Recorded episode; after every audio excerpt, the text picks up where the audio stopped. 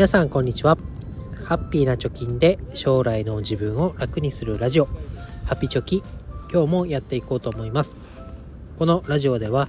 2人の子供の教育費や時代の変化に対応するお金として、え、10年かけて貯金ゼロから1000万円を貯めるということを目標に発信しております、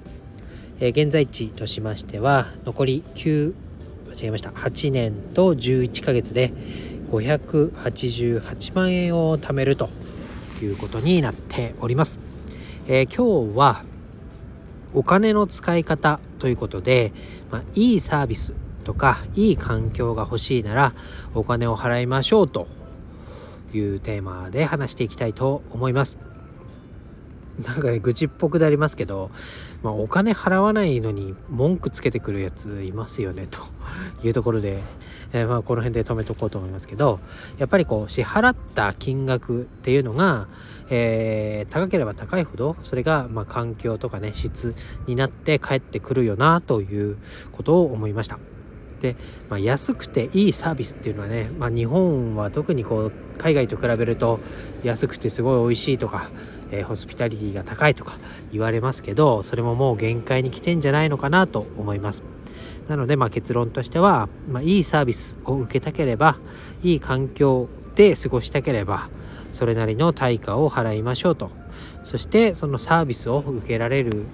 ようにするにはやっぱりお金が大事なのでお金をねしっかり育ててで正しく使っていきましょうという結論になります。まあ、なんでその内容を伝えたかったかっていうと今とても話題になってるなんかね、え、某回転寿司店で、えーなんだ？共有の醤油を舐めたみたいな動画が拡散されてすごい大変なことになってますよね、えー、株価が180億円ぐらい下がっちゃったみたいなことでもう悪ふざけでは済まされないようになってきてます。で、まあ、飲食店をね筆頭に、まあ、もうこういうことが起こると、まあ、そういうねちょっとこう言い方悪いですけど質の悪いお客さんを店の中に入れないためにはやっぱりお金っていうねハードルを設けるとかもう会員制みたいにこう囲っちゃうっていうのをしてくるところが増えていくんじゃないかなと思います。まあ、ホテルなんかはねもうそういうのが進んでますよね。えー、例えば、まあ、星野リゾートが運営している星野屋京都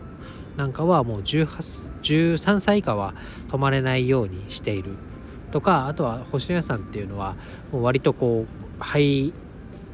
クオリティというか、えー、割とエクスペンシブなあ旅館として、まあ、有名だと思うんですけど、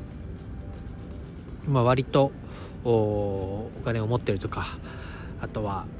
奮発してね、えー、特別な日だから泊まろうっていうお客さんしか受け入れないよみたいなスタンスが割と明確に出ているホテルだと思います。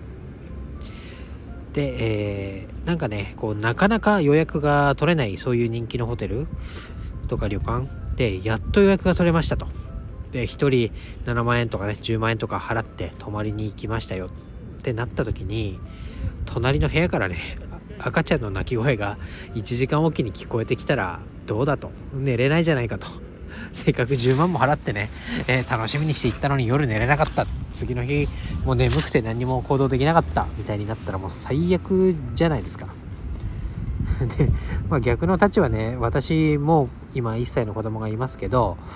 えー、泊まりに行くってなった時には、まあ、それなりのレベルのというか、まあ、赤ちゃんが泣いても多少許してもらえるよねみたいな、えー、ところに、えー、を選ぶようにしてます。あとは、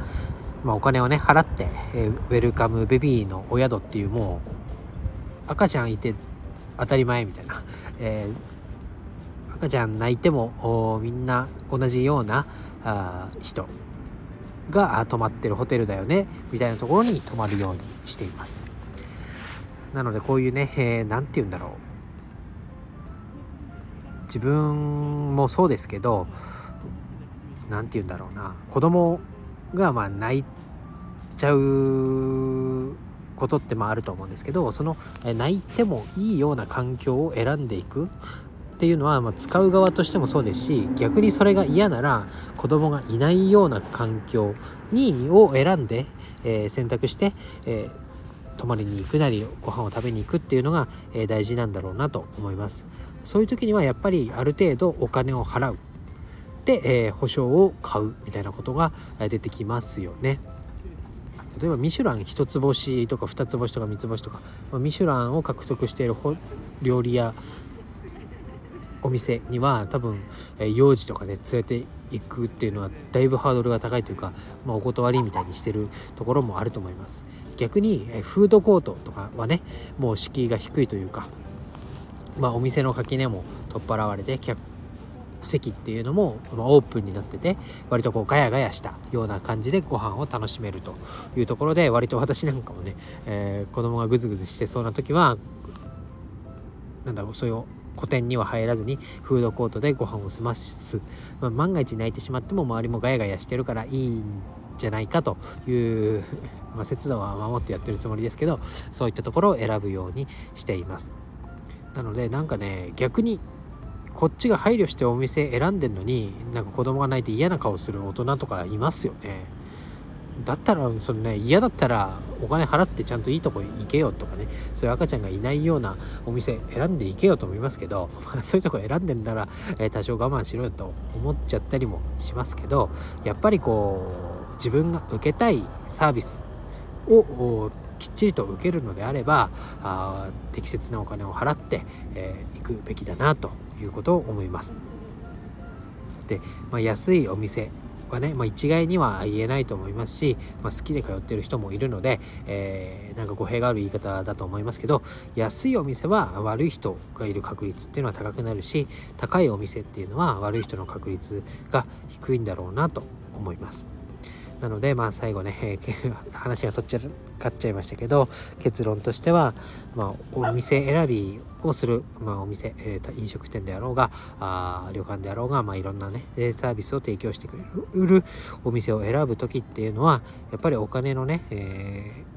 ー、かければかけるほど快適さっていうのは変わってくるんじゃないかなと思います。で逆に逆にじゃないこれからの時代の流れとしてはどんどんそういうね、えー、お金というハードルとか会員制で、まあ、年額いくらを払った人しか使えないみたいなね、えー、感じでお金のハードルを設けてくるお店がどんどん増えていくんじゃないかなと思います。落ち着いて食事を楽しみたいならそれなりのお金を払う、えー、落ち着いてゆっくり過ごしたいならそれなりのお金を払うと払えなかったら多少のね、えー、なんだ嫌だなと思うこととかイラッとすることも起こりうるというのを踏まえて利用するっていうのがやっぱり大事になってくるのかなと思いました。でお金を払えないならもうねその辺文句言わないで来いよっていうスタンスでお店とか旅館側はもう構えてくるような気がしております。なんとかねなんとかっていうかなんかちょっと悲しいですけどやっぱりね現実もう安くてホスピタリティがある安いうまいみたいな。今安いうまいは、え日本いっぱいあると思いますけど安くてうまいで店が提供していることくれることでかつその同時に利用するお客さんの質っていうところはもうお店は面倒見きれないよみたいな感じになってくると思いますのでやっぱりそれをねいいサービスを受けるためには、えー、お金を持っておく。そしてお金を正しく使うというマネーリテラシーっていうのがやっぱり求められてく、えー、るのかなと思いましたので今日はお話をさせていただきました。以上になります。バイバイ。